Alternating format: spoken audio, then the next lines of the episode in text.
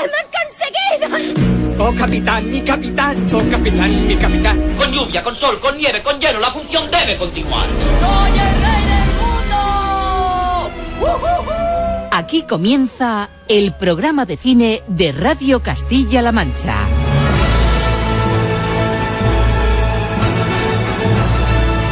Presenta Roberto Lancha.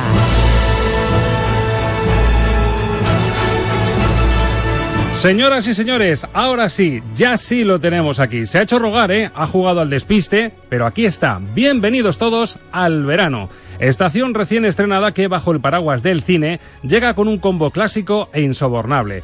Las vacaciones escolares recién empezadas, el calor intenso, oficinas a prueba de aire acondicionado, las piscinas, la playa, la montaña, las salas de cine climatizadas, los estrenos más desenfadados, tiempo libre, noches en vela. Y ojo, un matrimonio muy bien avenido. Un flechazo que funciona y que esta semana trae una magnífica muestra del género.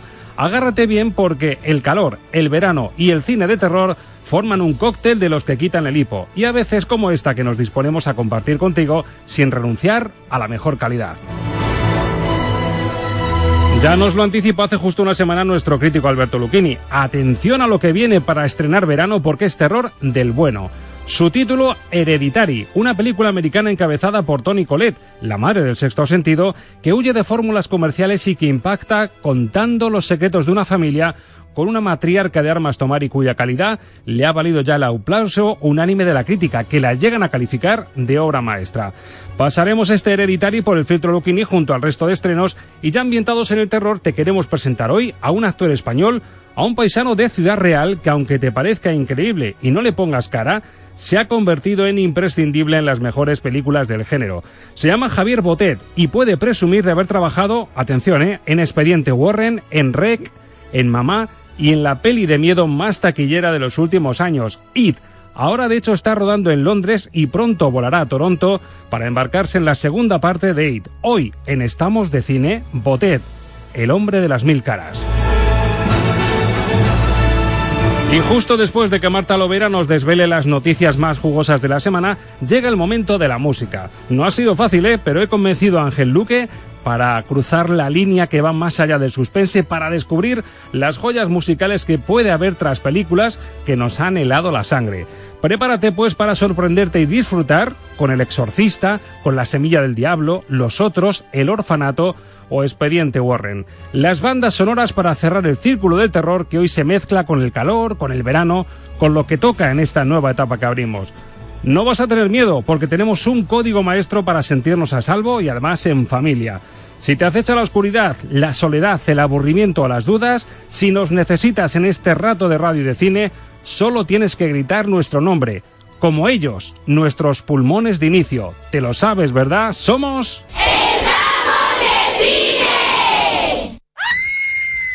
No, no, no, que es esto de nada asustarse. Ya nos lo avanzó Alberto Lucchini hace justo una semana. Una de las películas de terror del año llamaba hoy a nuestra puerta. Acabo de ver eh, una película de terror que se estrena la semana que viene, que es Hereditary, que es todo lo contrario y hablaremos de ella la semana que viene. Hereditary, terror a la americana, ¿no? Peliculón. Pues lo desgranamos la semana que viene, siete días.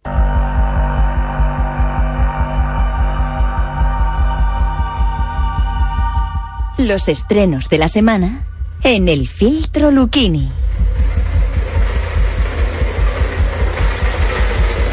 Y el que avisa no es traidor, aunque desde luego este fondo musical no es que ayude a tranquilizarnos y a no repetir el grito que, con el que nos ha asustado esa mujer al principio. Alberto Lucchini, nuestro filtro, muy buenas. Hola, muy buenas. El que avisa no es traidor y tú en este caso eres el que avisó. Sí, sí, no, yo, yo ya lo avisé que era una, una de las películas de las que más se venía hablando antes y, después de verla me parece una de las grandes películas de terror que se han estrenado en mucho tiempo. Se está notando en la crítica, ahora vamos a repasar las valoraciones porque hay bastantes cinco estrellas por ahí flotando, pero anticipamos, nos encontramos a Tony Collette, es la madre, recordarán ustedes, del sexto sentido, aquí es Annie Graham, es una reputada galerista que arrastra pues una infancia complicada, marcada sobre todo por el carácter de su madre y matriarca de esa familia que al fallecer le deja la casa familiar como herencia.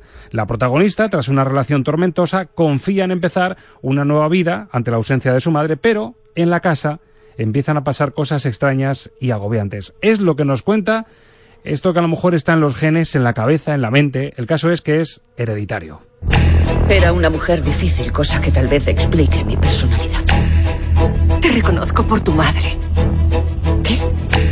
¿Qué? A veces he notado su presencia en la habitación.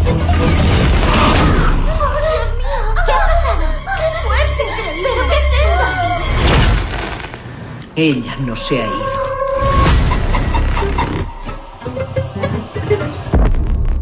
Tony Collette, Gabriel Byrne, Alex Wolf, Millie Safiro, Undoubted. ¿Qué tiene esta película que está gustando tanto y sobre todo, qué tiene de distinto a lo que ya hemos visto? Es todo lo que hemos visto durante muchas veces, pero completamente nuevo. Y me voy a explicar. Casas encantadas, presencias fantasmagóricas, eh, pasado que afecta al presente y marca el futuro, eh, lo que es un terror gótico de toda la vida con todos sus elementos, pero contado a través de un guion que está hecho con una precisión absoluta y sobre todo a través de algo que es muy poco habitual en el género, que es un, un diseño de personajes absolutamente genial. Los personajes están llenos de matices, llenos de recovecos. Eh, nada es lo que parece. Eh, como siempre digo, la banda sonora no es aquí la que da los sustos, sino que los sustos nos lo dan casi las actitudes y las actitudes de los personajes. Y es una película que se va por encima de las dos horas de duración, que es rarísimo en una película de terror, y que cuando se sale de verla se hace corta. Alberto, haciendo un poco de información de servicio, porque claro, hay mucha gente que con esto del terror ya dicen, uy, realmente se pasa mal, es decir, es una película de terror mmm, con todas las letras, o a lo mejor si te sientas en la butaca y te metes en el mundo de esta familia, de, de esa psicología, se puede ver como una gran película también. A ver, yo creo que por encima de todo es una gran película, al margen del, del género. Hay sustos, eh, hay que decir para, la, para los aprensivos que no hay ni un, prácticamente ni una gota de sangre en toda la película, ni una víscera, ni un efecto especial, con lo cual es todo hecho a través de, de la narración. Y, y, bueno, pues a mí mmm, es una película que en ese sentido me recuerda bastante a, a la española que hablamos también en verano de ella, Verónica. O sea, es una, una película que, que es que mmm, lo que cuenta nos podría pasar a cualquiera de nosotros en cualquier día de nuestras vidas y eso al final es lo que da más miedo de todo.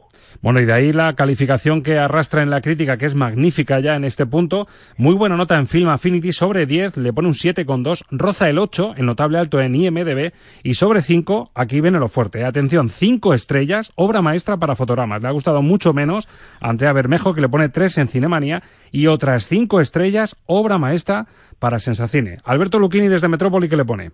Ah, no, yo voy a ser mucho más duro, cuatro y media. Ah, bueno, no está nada mal, ¿eh? Para, para una de terror. Bueno, pues es la película de la semana, pese a ser terror, cine del bueno, lo antepone Alberto Lucchini a ese fenómeno terror, pero llega también otra película mmm, en las antípodas de todo esto, aunque no es comedia, que nos trae como reclamo a Charlize Theron, se llama Tali y también, les adelanto, tiene muy buenas críticas.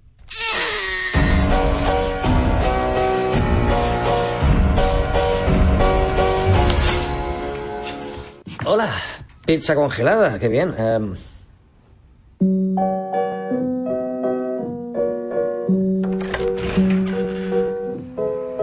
Hola. Soy Tali. He venido a cuidar de ti. Y es una de las primeras sorpresas que ese nombre, el título de la película, no se refiere a Charlize Theron. Charlize Theron es la madre con tres hijos, el último recién nacido que recibe un inesperado regalo porque la vida se le va por los costados. No puede con ello y tiene un regalo que es una nani que se va a hacer cargo de ella y de sus niños, que es el nombre de Tali. Desde luego, eh, en la dirección tenemos a Jason Reitman, un cineasta de garantías y dilatada trayectoria, con títulos como Juno, Up in the Air, Young Adult, Una vida en tres días o The Front Runner. Muy buenas críticas también para Talia. ¿A ti te ha gustado, Alberto? Eh, pues no me ha acabado de convencer excesivamente. No te ha convencido mucho, ¿no? ¿Qué, No qué- me- qué pega le pones? Pues a ver, la pega que le pongo, bueno, mm, yo, como, como digo en la revista, eh, para mí esta tal Tali viene a ser como una Mary Poppins 2.0 que le cambia la vida a la protagonista, pero sin cantar, afortunadamente. Eh, bueno, es una película muy, muy feminista, como, como todas las colaboraciones que han hecho Jason Reitman y, y la guionista Diablo Cody. Es, es la tercera vez que trabajan juntos, ya lo hicieron en Juno y en, y en Young Adult y es eh, bueno pues un retrato de mujer eh, con hombres al fondo eh, que, que ya te digo es, es una película absolutamente feminista y reivindicativa pero yo creo que se pierde un poquito mm, quizá porque, porque tienen connotaciones autobiográficas de Diablo Cody, se pierde un poquito la película en unos personajes masculinos que son esquemáticos y puros clichés. O sea, el, marido de, de Charlize Theron mm, es un patán de manual, que es que, vamos, yo no creo ni que exista. Mira que hay patanes en el mundo, pero no creo que, que haya ninguno tan patán como este. Y, y la película para mí tiene un problema y es la indefinición. No acaba de, tener claro si quiere ser una comedia, una comedia dramática, un melodrama, una película reivindicativa y entonces va oscilando de una cosa a la otra y, es verdad que, que Theron que vuelve a repetir la fórmula que utilizó en Monster de salir muy fea, muy demacrada y muy ajada para que mm, la consideremos una gran actriz y no una mujer muy guapa, pues hace un ejercicio interpretativo estupendo. Pero yo salí de, ver la película con la sensación de que, de que podía haber sido algo más. Y además eh, voy a añadir otra cosa sin hacer ningún spoiler y es que la película tiene muchísimos giros de guion que yo por lo menos mm, no sé si es porque he visto demasiado cine los veía venir mm, con demasiado anticipo y entonces eso no funciona. Bueno, notas, calificaciones sobre 10, un 7,4 bastante bien en IMDB, roza el 7 también en Film Affinity sobre cinco estrellas, cuatro le pone Sensacine, cuatro también en Cinemanía y cuatro fotogramas. Me da que Alberto Luquini va a bajar la media bastante. Pues, pues eh, yo me voy a un dos. A un dos, la mitad que la media general para Tali, que es otro de los estrenos de la semana. Y ojo, comedia española, también tenemos eh, una opción para desengrasar, además con un tono andaluz, porque vuelven los compadres con El mundo es suyo. Tú conoces muy bien a mi padre. Español, de derechas, heterosexual, taurino y del Real Madrid. Tú procura no cagarla. Pues yo tengo que recoger traje de la tintorería y luego derechito para la finca. ¡Es que tengo que llevarme el traje! Están llegando estoy. Como tú no estés aquí ya, le cuento a tu hijo la clase de hombre que eres. Ningún problema, tu compadre va contigo y después te va para la finca y entre medio te hablo de una cosilla que te tengo que hablar. Alberto López, Alfonso Sánchez, un mano a mano en la dirección, el propio Alfonso Sánchez, que después de cortos muy reídos sobre esta pareja de compadres andaluces, esto ya no es lo que era, aquello era otra cosa, y que derivó en 2012 en el primer largo de esta peculiar franquicia, El Mundo es Nuestro, pues vuelven a la carga con más de lo mismo, pero yo reconozco, Alberto, que viendo el tráiler me he reído un poco.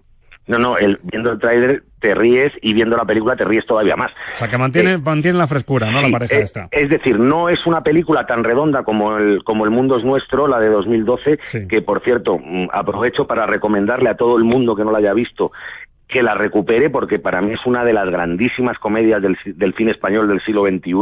De hecho, yo me acuerdo que, que, cuando se estrenó esa película puse que Buñuel y Berlanga se encontraban en una película. Madre mía, no pensaba, no pensaba yo que te había gustado tanto lo de esta pareja, ¿eh? Sí, sí, me, aquella película me pareció absolutamente maravillosa. Era una especie de, de surrealismo buñueliano tamizado por el humor de Berlanga y Azcona. y con el toque andaluz este de ellos, ¿no? Y con el toque andaluz que, que es fantástico. Esta no es tan redonda, pero es verdad que es muy divertida esos dos pijos sevillanos que se meten en, en muchos líos, que, que, son políticamente incorrectos. Bueno, ya has oído eh, esos personajes que salen con esa definición absolutamente del macho carpeto betónico llevado a su máxima expresión, y no quiero decir nada más. Y la verdad es que es una película muy divertida, muy fresca, que, que para pasar una, una tarde de canícula, vamos, estupenda. Calificaciones 4,6 en Film Affinity. Ha gustado mucho más, sin embargo, en IMDB, que lo ponen un 8. 3 en Sensacine, 3 en Cinemanía, 3 en Fotogramas. ¿Te sales de la media o, repites? Pues por una vez voy a estar en la media de, manual, porque para mí es un 3 también. Un 3 clarísimo. Bueno, compadre, pues la semana que viene más y mejor, esperemos. Vamos a cruzar los dedos. Pues tenemos, tenemos a un sicario, a ver cómo, cómo va la cosa. Oye, pues el tráiler me gustó también, ¿eh? Buena, buena pinta. Gracias, Alberto. Un abrazo. Estás escuchando el programa de cine de Radio Castilla-La Mancha, CMM Radio.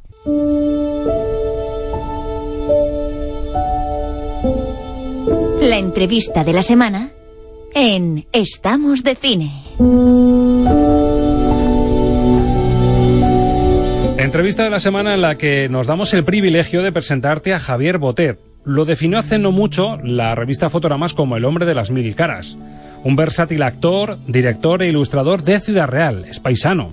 Está a punto de cumplir 41 años y desde hace unos cuantos lleva rodando en Hollywood y participando en películas de gran proyección internacional. Su físico y su potencial interpretativo le han abierto muchas puertas y le han permitido tener esos mil rostros. Supera los dos metros de estatura y apenas pesa 60 kilos.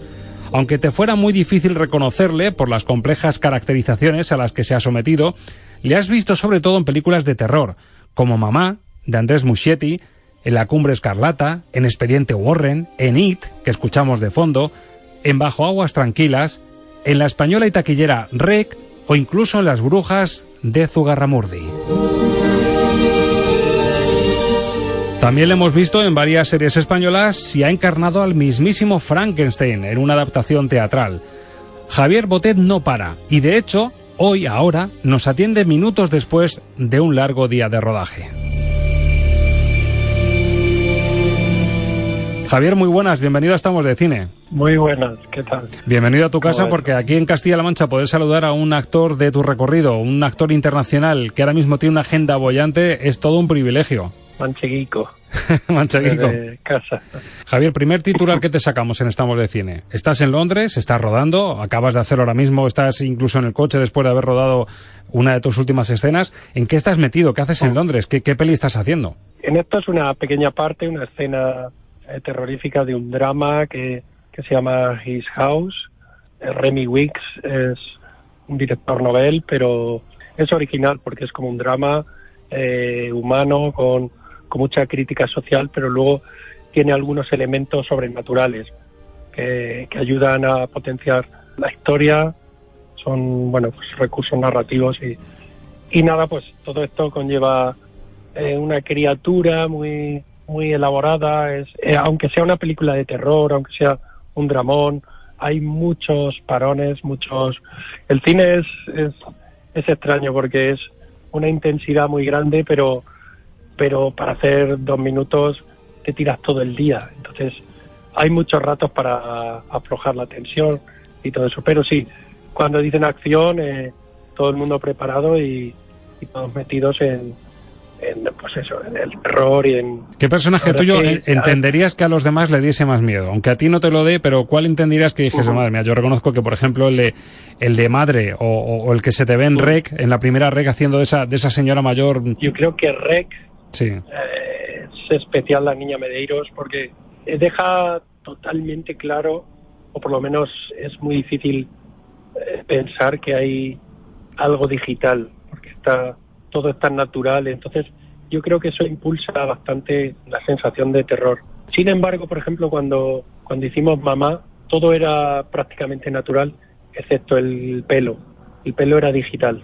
Pero al aplicarlo, envolvía todo en una sensación de que había retoque digital y como que cuando sabes que hay algo digital, le quita un poquito de realidad bueno, estamos diciendo que tiene, que... tiene Javier una agenda eh, completísima. Incluso nos contaba un poco antes de empezar esta entrevista, un poco off the record, que no solo es que hayas estado en la segunda de Expediente Warren, que, que fue la de la monja, recordamos que llega ahora el spin-off, sino que vas a formar parte y vas a ser protagonista en una de las secuelas y que incluso te ofrecieron también papel distinto al que te preparas por el personaje en el que saliste en esa película, pero te ofrecieron en, en el spin-off de la monja tenías también un rol, pero lo has tenido que rechazar precisamente por la agenda tan, tan completa que tienes.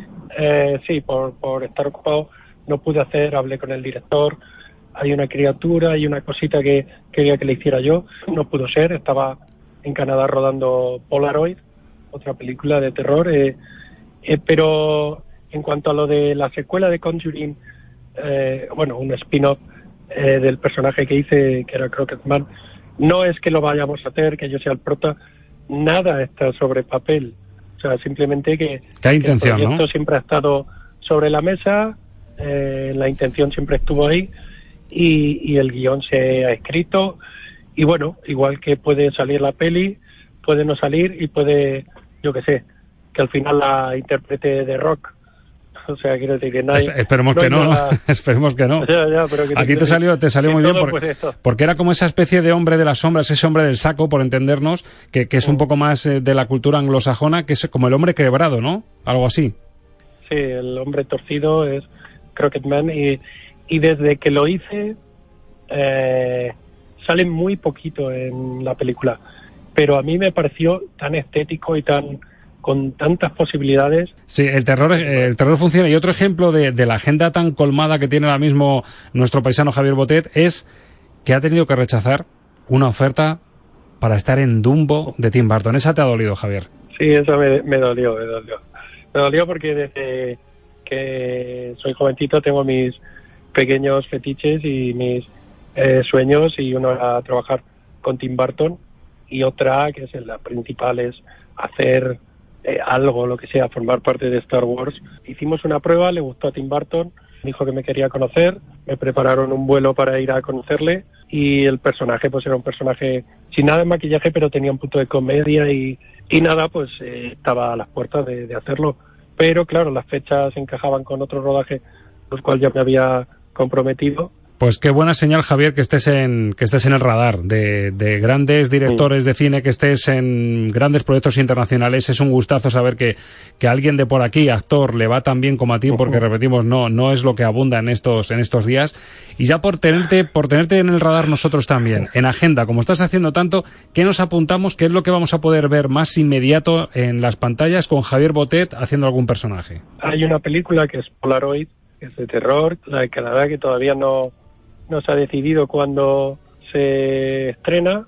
Slenderman, que se estrena este verano. Mara, es otra peli que hicimos en América también de terror. Y ahora, en breves, después de este rodaje de His House, me voy a Canadá, que tenemos ahí, seguimos con It, el capítulo 2 de It. La segunda parte del partido de Eh, vuelta, ¿no? Exactamente. Y luego ya eh, está por firmar, pero estamos prácticamente hecho que, que sigo allí este verano en Canadá con una producción de Guillermo del Toro. Así que me, si Dios quiere me vuelvo de verano con las tres peliculitas hechas. Madre mía. Javier, enhorabuena. Felicidades por el trabajazo que estás haciendo y un gustazo tener a, un paisano triunfando por ahí, ¿eh? Un abrazo y muchas gracias a todos. En Radio Castilla-La Mancha, estamos de cine.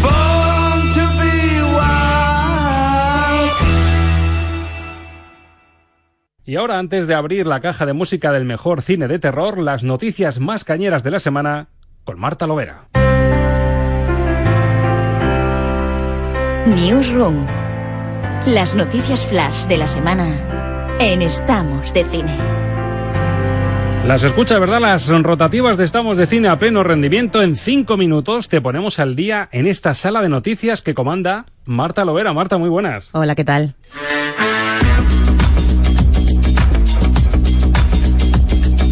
Vamos allá, empezamos con una esperadísima secuela que ha comenzado su rodaje y que de hecho nos acaba de anticipar ahora mismo Javier Botet. Hablamos de It, que fue el estreno de terror más sonado en los últimos años. Sí, el actor James McAvoy, que interpretará a Bill en su versión adulta, ha sido el encargado de confirmar a través de las redes sociales que el rodaje ya está en marcha. Esta segunda parte tiene lugar 27 años después, con los niños que se enfrentaron a Pennywise convertidos en adultos bastante creciditos. Acompañan a McAvoy la pelirroja Jessica Chastain y Bill Skarsgård, que repite como el terrorífico payaso. Se espera mucho de este It 2, aunque habrá que tener paciencia porque nos queda más de un año. Se estrena en septiembre del año que viene. Seguimos hablando de terror con Marta Lovera, pero esta vez en forma de serie de televisión. Finalmente, la octava temporada de American Horror Story unirá dos temporadas anteriores, Murder House y Coven. Sí, se suponía que esta temporada trataría sobre epidemias y catástrofes radioactivas, pero hace unos días el propio Ryan Murphy confirmó que el tan rumoreado crossover entre dos de sus temporadas más icónicas se produciría este año. Murder House fue la primera temporada de la serie, centrada, recordamos, en una casa de Los Ángeles donde pasaban cosas muy siniestras, y Coven es la tercera temporada, centrada en un grupo de brujas de Nueva Orleans. No se sabe muy bien cómo saldrá esta mezcla, pero los fans están como locos. Además, esto podría suponer el regreso de Jessica Lange a la serie. De momento sabemos que actores habituales como Sarah Paulson, Evan Peters o Emma Roberts estarán en la serie. Atención también al último proyecto del actor español Kim Gutiérrez porque trabajará junto a Dwayne La Roca Johnson en la película Jungle Cruise. Sí, el actor de películas como Primos o Azul Oscuro Casi Negro da el salto a Hollywood con esta superproducción de Disney que se basa en una de las atracciones más conocidas de Disney World y que consiste en un recorrido guiado a través de diferentes ríos de todo el mundo. Dirige el también español Jaume Colet Serra y en el reparto hay también otros nombres potentes como Emily Blunt, Un lugar tranqui- tranquilo, o Edgar Ramírez, que hemos visto hace poco en El asesino de Gianni Versace.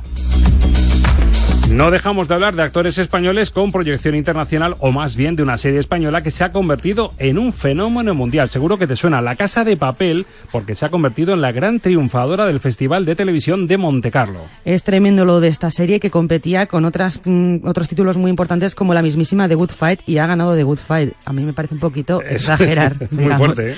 Eh, es la serie de habla no inglesa más vista de Netflix y ya prepara su tercera, su, su tercera temporada y ha sido precisamente desde este festival donde los han dado algunos detalles sobre lo que está por venir, por ejemplo, que jugarán más con la fragmentación temporal.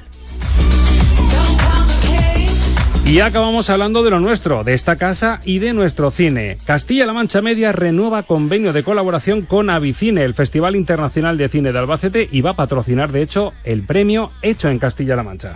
Sí, un premio al que podrán concurrir los cortometrajes realizados desde enero de este año por productoras o realizadores de Castilla-La Mancha o bien que hayan sido rodados aquí o cuya temática esté relacionada con Castilla-La Mancha. El premio incluye la exhibición del corto ganador en ventana no exclusiva durante un año en Castilla-La Mancha Televisión. Esta casa también patrocina el premio Avicine Castilla-La Mancha Media al que podrán optar proyectos cinematográficos realizados por productoras o realizadores españoles o coproducciones no estrenadas de manera comercial en salas españolas y que sean una muestra del fenómeno independiente del cine joven español y de nuevos lenguajes narrativos. El premio, nada desdeñable, 3.000 euros a los ganadores. Avicine se celebrará del 18 al 28 de octubre y el plazo para presentar los trabajos acaba el 10 de julio. Nos quedamos con esas fechas, 10 de julio tope para presentar trabajos, Avicine este año del 18 al 28 de octubre.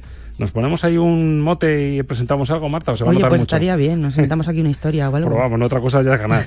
ya, eso es otra cosa. Te he reservado un diván ahora con, con Ángel Luque para disfrutar del mejor cine de terror, pero en versión banda sonora. Oh, me quedo, me Te, encanta. te quedas, ¿no? Sí. Además eh, va a flotar por ahí el ambiente de la monja que tanto te gusta. Ah, perfecto. Hasta luego, Marta. Adiós. Chao.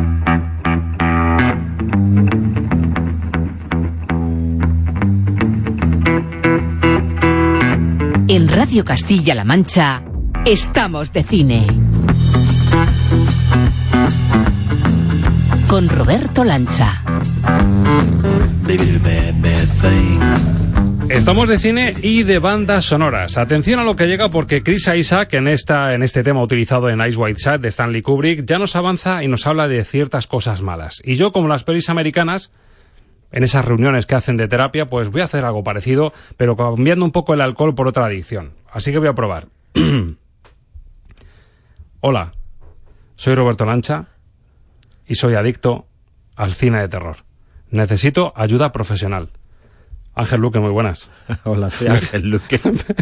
y yo no tengo adicción al cine de terror, así que creo que te puedo ayudar. Yo adelanto a los oyentes que la selección que ha hecho Ángel Luque nos va a ayudar, a ver si te gusta el titular, a descubrir la Sí. belleza que hay Tras la música del cine de terror. Claro, si es que además, yo estoy de acuerdo con una cosa que dijo Alberto Lucchini en el programa último, hablando sobre que últimamente en el cine de terror se está sobredimensionando la banda sonora y está perdiéndose un poco la función del guion, la función de los efectos, los giros que auténticamente tienen que hacer, dar, eh, o sea, tienen que dar ese miedo, ese terror, y la banda sonora debe subrayarlos, debe aumentarlos, debe eh, condicionarlos, pero no debe ser el único elemento exclusivo del que se, se base uno. Nos metemos en harina. Ojo, que si fuera un concurso, esta primera seguro que la adivinaban. Especial banda sonora original en Estamos de Cine, cine de terror.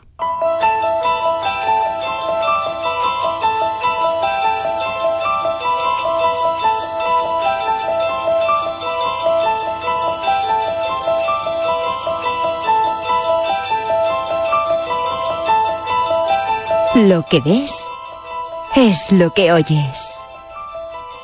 Música para soñar cine con Ángel Luque.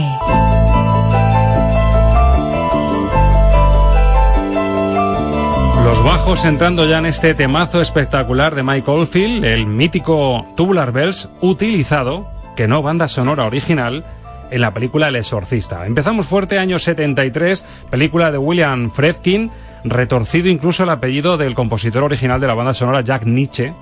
Hasta eso lo tiene retorcido. Sí. Posiblemente, yo anticipo que vamos a tocar las que son, a mi juicio, y sin haber pensado en la banda sonora, como ha hecho Ángel Luque, las mejores películas de terror de la historia. Por lo menos las primeras que vamos a tocar. El Exorcista es empezar muy fuerte y seguramente para muchos la película de más miedo de la historia del cine. Pero este Tubular Bells tiene mucha intrahistoria, Ángel, porque como decimos no forma parte de la banda sonora original. Para la película. ¿Qué Pues pasó que- aquí? Bueno, la, la- la banda sonora del Exorcista tiene muy pocas cosas originales realmente compuestas. El nombre del compositor que tú has dicho realmente es el nombre de cabecera que se utiliza para la banda sonora, pero es un recopilatorio de temas instrumentales todos ellos bastante particulares, evidentemente, de algunos de ellos de grandes compositores americanos, incluso Bernstein aparece por ahí, pero no son temas eh, compuestos exclusivamente para esto. Michael Field eh, siempre fue tentado por la industria cinematográfica y no terminaron de convencerle nunca. Sabemos que el Tubular Bells es su, bueno, es su obra emblemática sin duda alguna. Esto lo compone siendo un crío, teniendo 20, 20 añitos.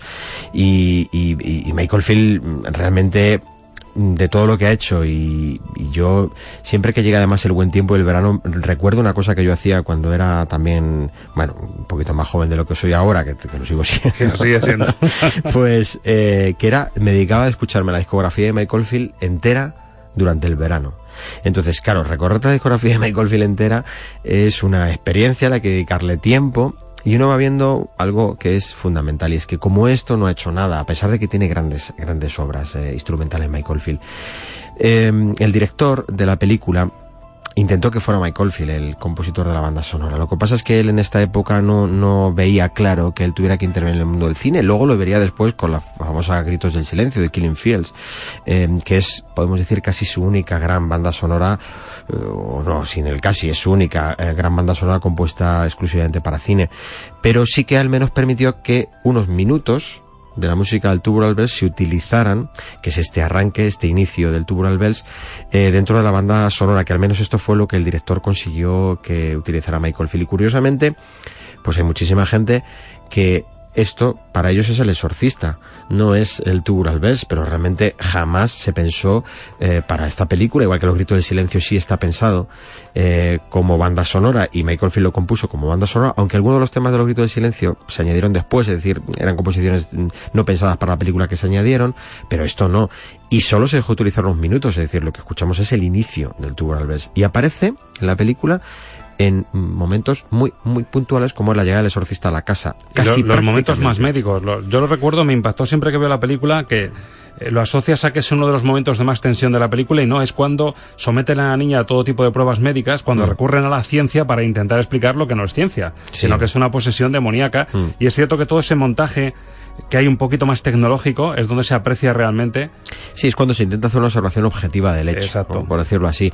Mm, Se asocia a eso y se asocia a la figura del exorcista, del exorcista mayor, no del joven. Más. Bonsido, el Más Bonsido, que está fantástico en esa, en esa película, ese momento que además es el cartel de la película, cuando llega en una noche así como de entre penumbras y nieblas, Luz de la farola. silueta, la luz de la farola, ahí suena representando un poco, bueno, esa parte también misteriosa que tiene el exorcista, ¿no? Esa lucha entre el bien y el mal que se va a producir y el exorcista como un elemento que es la antítesis de lo que vamos a ver que es el, el- el- el demonio, el diablo. Entonces, la, la lucha entre esas dos cosas, bueno, pues esta parte está simbolizada por el Bells, ¿no? Una vez más, la casualidad. Es decir, un tema que no estaba pensado ni compuesto para eso, pero que sin embargo se ensambla con una película que acaba siendo mítica y la mezcla, la fusión de las dos cosas, de una maravillosa canción y de una película mm, de absoluto terror, acaban convirtiéndose en un hito juntas para el recuerdo. y ya se han quedado unidas para siempre. O sea que mm, cuando la gente escucha el Tubular Bells entero se da cuenta que es una obra, aparte de extensa, que sigue en dos partes,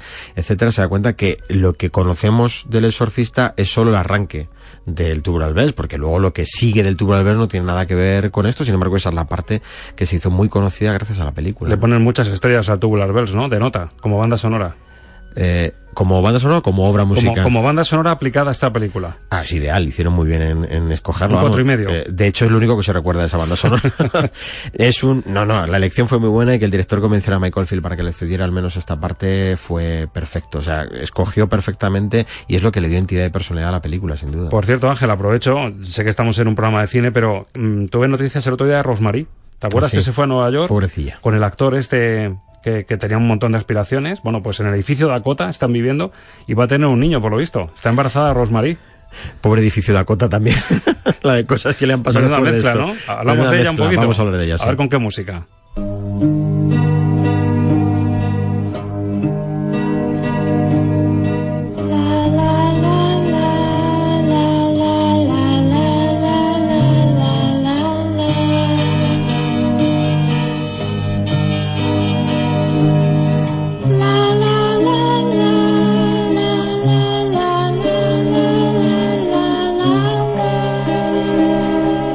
Claro, los oyentes de Estamos de Cine ya saben que cuando estamos en una sección de cine de terror, y nos pasó con Poltergeist, efectivamente, los coros de los niños mm. no siempre son tan angelicales como parece. Y ejemplo de ello, magnífico y mucho antes que Poltergeist, año 73, Rosemary's Baby, el hijo de Rosemary, que por cierto, tenía yo pendiente de decirte una anécdota. Nos reímos mucho con Alberto Lucchini cuando contó cómo se tituló a Psicosis en Portugal. La, madre, era, él. Pues esta, la semilla del diablo, cuando te están diciendo, la única pista que te dan es el hijo de Rosemary, una chica embarazada. Y aquí nos despellejan con la semilla del diablo, con lo cual te han reventado la película. Totalmente. Las cosas como son. Pero bueno, yo creo que el público somos un poquito ingenuo y es bueno hacérselo y entonces uno va y dice, a ver, exactamente esto de la semilla del diablo, que, ¿a qué se refiere? ¿Es de una plantación, tipo los chicos del maíz? O... Bueno, esta, esta Año película... 68, de hecho 73, 68, 73 es el exorcista, 68 antes todavía, sí. La semilla del diablo, posiblemente también Roman Polanski en el timón, otra de las películas absolutamente desconcertantes para esa época, Mia Farrow, John Cassavetes, y esta música absolutamente chocante. Sí, esta música, la voz que estamos escuchando era de Mia Farrow. Ah, sí. Cantó ella esto. Mira, eso no lo sabía yo. Sí, la voz es de Mia Farrow. Eh, bueno, esta banda sonora y esta película es emblemática por montones de cosas. Años 68 efectivamente sientan precedente de lo que tú has dicho, de la utilización de la música de cuna, de las voces infantiles para crear ese gran choque, esa ducha escocesa frío-calor que se produce en el espectador, ¿no? Entonces, eso mm, ya lo inventa el compositor Christoph Comeda, Christopher Comeda le llaman los americanos porque que le, adoptaron en cierta medida. Es un compositor polaco, muy amigo de Polanski. Eh, de hecho, es que, bueno, Comeda aparece en la vida de, de, Polanski porque Polanski siempre ha sido un gran amante del jazz. Entonces, Comeda, como polaco, sufrió durante mucho tiempo la persecución, primero por los nazis y después por la, Polonia comunista del jazz. El jazz estuvo prohibido durante bastantes años en esos países por, por parte de las dos partes. Es decir, los nazis lo, lo prohibieron y los eh, los, comunistas lo prohibieron también, el jazz. Después aparece con un sexteto en Polonia que tiene muchísimo éxito. Polanski va a verle y dice, este hombre tiene que trabajar para mí. Esa es la explicación de que muchas de estas bandas sonoras, que parece que es algo muy raro, tengan jazz. Porque ¿cómo puede ser que una película como La Silla del Diablo, la mayor parte son bandas sonoras a música jazzística? Y, qué bien aplicado está. Es un jazz impresionante. Hay ¿eh? un momento en que ella, cuando empieza a atar cabos y a descubrir que ese embarazo está rodeado de un pacto un poco sí. extraño que ha hecho su marido, e intenta llegar a la casa nerviosa porque ha atado cabos, ha muerto un amigo suyo, y, y, y, no, no acierta ese ritmo, ese, ese ritmo, ritmo la trompeta sí, frenética, está perfectamente aplicado. O sea, me parece una banda sonora en ese sentido muy moderna para la época, sí. muy arriesgada, pero le salió genial a Polanski. No, fue, fue, fue preclara la idea de, de Polanski de utilizar el jazz en este tipo de, de, películas, que es algo, pues, inaudito, es decir, no, no se había visto y nadie sabía cómo iba a quedar, pero él era amante del jazz, sabía que Comeda era un gran eh, músico de jazz y le pide hacer esto porque ya había trabajado con él en sus cortometrajes, en todos los cortos con los que se inicia Polanski y en todas las películas hasta llegar a esta. Esta es la última en la que trabaja porque, claro, La Semilla del Diablo, decíamos del edificio de Dakota, como gran película de terror, ya ni siquiera las películas de terror de ahora tienen esto, pero tienen alrededor toda una leyenda, una serie de sucesos catastróficos, y uno de ellos fue que Comeda, al año de eh, filmar esta película, al año de componer la banda sonora, tuvo un accidente de tráfico en extrañas circunstancias que nunca se llegó a explicar y falleció. Y eso rompió la relación entre, entre Polanski y el compositor, porque los proyectos eran que Comeda fuera el único compositor para Polanski.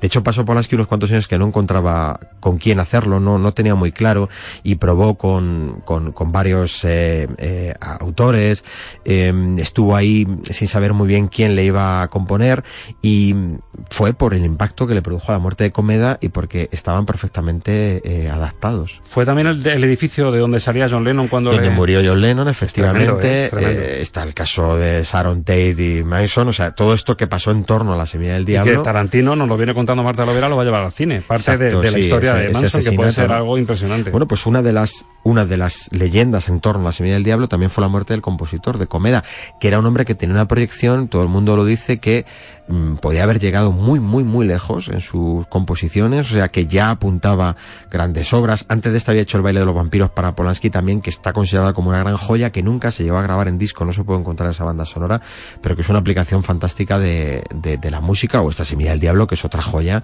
en cuanto a la aplicación de una manera originalísima de una música, ¿no? Y una variación muy original también, la que nos hace el compositor para hacer ese juego de ducha frío-caliente. Mm Parece que Mia Farrow está agobiada con el embarazo, parece que esa raíz de tanis que le dan esos vecinos tan misteriosos mayores que tienen en el edificio, esa raíz de tanis parece que se empieza a sentir mejor esos zumos y esos potajes que le hacen tan extraños, y de nuevo la nana prometiendo un optimismo bastante falso.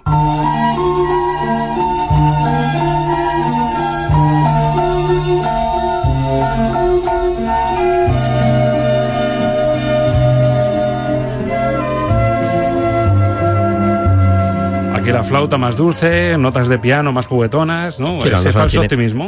Tiene eh, toda la parte jazzística y luego tiene como eh, cinco variaciones sobre la nana. Hace diferentes variaciones con voz o con diferentes instrumentos. Hay que decir, y eso no se nos puede olvidar, que la nana está de, de La Semilla del Diablo está considerada como una de las obras cumbres de la música de terror. Esto que estamos escuchando es una de las obras cumbres de la música de terror. Eh, lo digo porque, claro, efectivamente, es que la banda sonora de terror no tiene que cumplir ese estereotipo de que tiene que ser música ruidosa, espantosa, O sórdida. No, no, sino que mm, grandes maestros, Goldsmith lo haría después para Poltergeist, utilizarían este juego de la canción de cuna, de la canción infantil, como hemos dicho, para crear ese contraste. Y de entre todos esos temas, este está considerado como la gran obra a la que se miran compositores de cine de terror de muchas generaciones. Por cierto, ¿te acuerdas de Amenábar, el, el chico este de tesis y de Abre los ojos? Sí, el- tu- tuvo éxito, ¿no? Tuvo éxito, no se le dio mal, pero claro, no se le eh, dio mal. Estuvo esa leyenda urbana, no sé si era leyenda urbana o no, que él le gustaba componer incluso sus propias melodías, que empezó con tesis, se atrevió con Abre los ojos y dicen, también dicen, que en su película más internacional y más exitosa, Los Otros, también compuso él la banda sonora.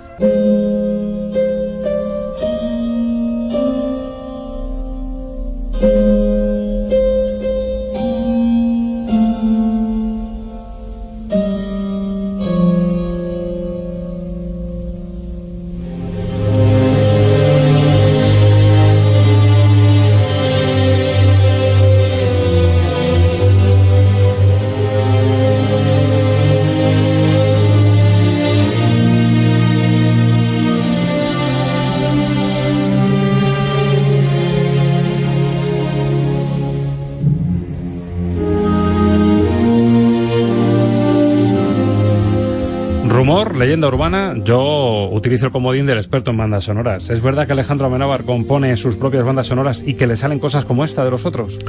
Es verdad, mm, pero hay que darle un matiz.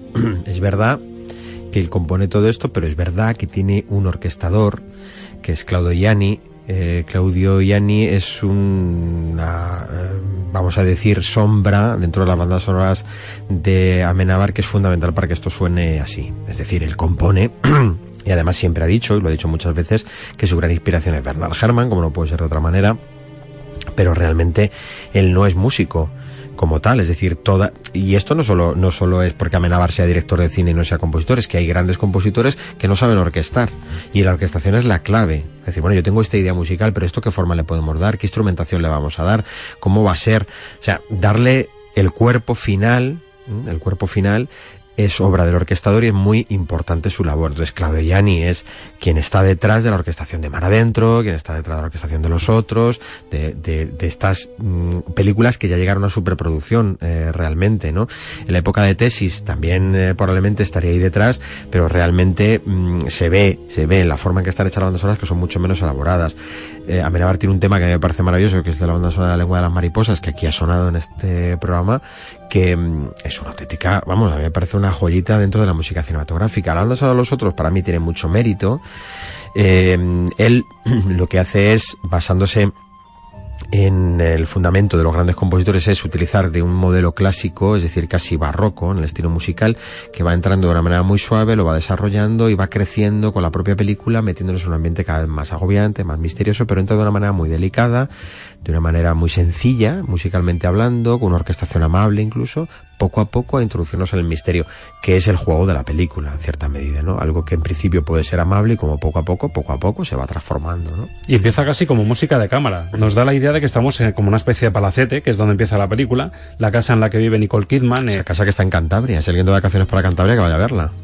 Porque es una, yo he estado, es una, es una preciosidad. Pero no viste la película entera, seguro. Sí. Ah, sí, bueno. Los bien. otros sí. Bien, bien, bien. No, estas de las que no, Te no. engañó a Amenábar ahí, ¿eh? Eh, Sí, no, no, porque me parece que está, o sea, quiero decir, aparte del mérito que tiene la película, me parece que está magníficamente hecha, me parece que es una magnífica película y que tuvo la mala suerte del sexto sentido alrededor y de todo lo El que... efecto sorpresa, ¿verdad? Claro, tuvo esa mala suerte, pero yo creo que es una, a mí me parece una belleza de película esta.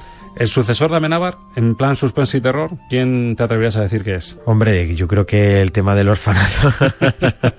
El señor Parece- Bayona, ¿no? Señor Bayona, yo creo que lo que pasa, ¿ves? Que yo creo que la dimensión de Bayona es otra. Es decir, está. En este punto sí, donde En estamos este ahora. punto sí. En el punto del orfanato es donde se demostró que había un sustituto para Amenábar que se atrevía también a hacer cine de terror con una composición maravillosa de el director fetiche de Bayona, que es Fernando Velázquez.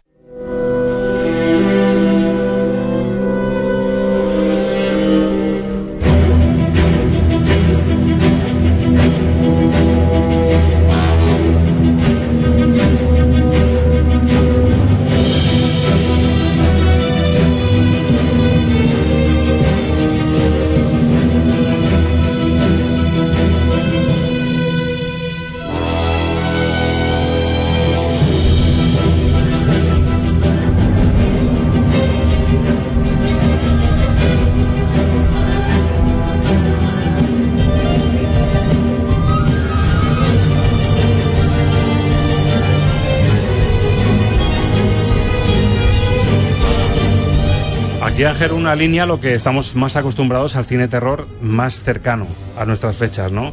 Ya notamos más percusión, mucha más tensión, un ritmo más acelerado. Es como, como un toque más moderno, ¿no? Que supo darle Fernando Velázquez a la historia del orfanato. Estas dos bandas sonoras, la de los otros y la del orfanato, también están puestas con intención para ver qué cosas tan interesantes se han hecho en España y qué cosas se hacen desde la composición en España, que yo creo que ha aportado al cine de, de- terror también algo eh, muy bonito en cuanto a bandas sonoras. Fernando Velázquez para mí es quizá mm, ahora mismo a día de hoy el compositor más inspirado que tenemos en España. Es decir, eh, salvando que evidentemente hay grandes nombres que ya no se van a mover como Alberto Iglesias, pero si tenemos que decir quién es el que está más en forma a día de hoy, quién es el que está eh, imprimiendo eh, un ritmo al cine y dejándonos bandas sonoras fantásticas a un nivel altísimo ahora mismo es Fernando Velázquez. Este estilo, si lo enlazamos con el del monstruo viene a verme, tienen, mm, tienen un emparejamiento, o sea, van en esa línea de lo que va buscando Bayona.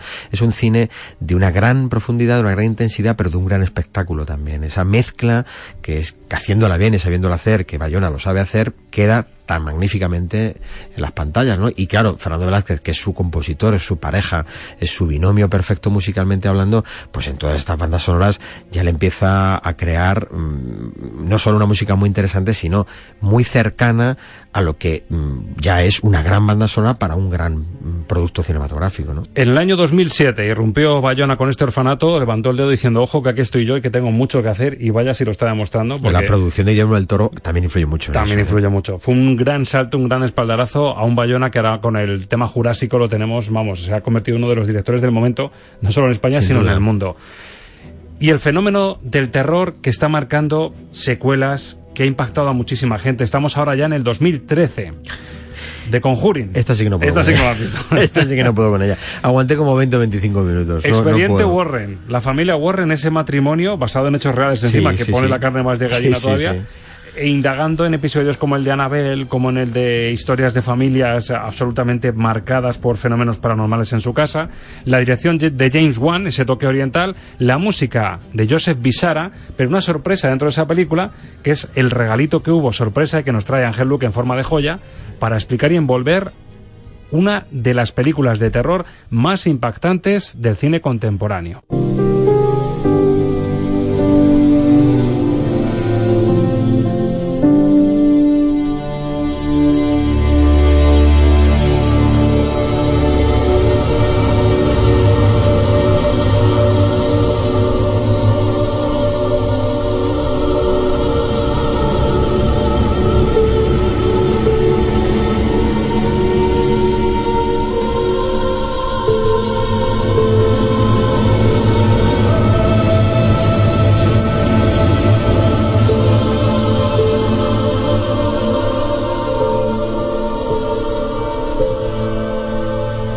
Ese suspense y esos coros que también escuchamos para una historia de espíritus también, y un tema que es el tema de la familia que lo está pasando mal, el Family Dem, pero que no es de Visara, del compositor de la banda sonora, sino de quién es este regalo. Es de Mark Isham, que es un compositor que a mí me gusta muchísimo, tiene una de sus bandas sonoras, a mí me parece que es un, un espectáculo absoluto, que es la banda sonora del Río de la Vida. Em, aquella de Robert Redford, el, Río de la Vida, Sí, aquella, sí, sí. aquella película. Eh, la banda sonora es una maravilla. Eh, bueno, ¿Qué hace ese hombre aquí? Pues sí, es una cosa muy curiosa y es que Joseph Visara solo ha hecho bandas sonoras de cine de terror, solo ha hecho eso. Tiene toda la pinta de lo siguiente y es que mm, el director quería que al menos algo en la banda sonora sonara a bondad, a reconciliación, a solución. A luz, a dentro de lo absolutamente terrorífico. Y eso Visara no lo iba a hacer. Entonces le pidieron un tema a Mark y Sam, solo en esta película, ¿eh? en las siguientes partes ya no.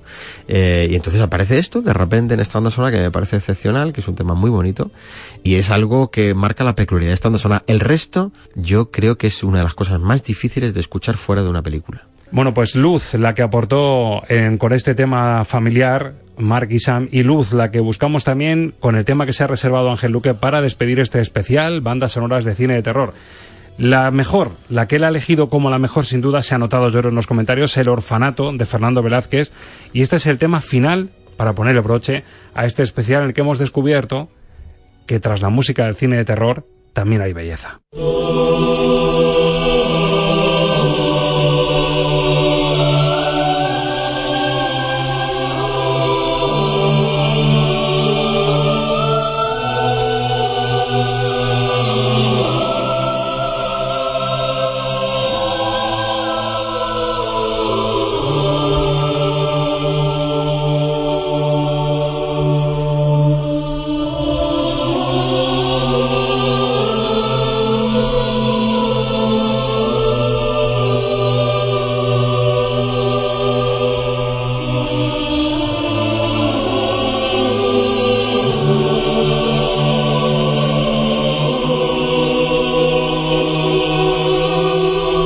Coros angelicales, una música más dulce, más equilibrada y sin embargo cuando te desvelan el final del orfanato a mí me pones esta música y me hundes más todavía, con todo lo luminosa que es. ¿eh?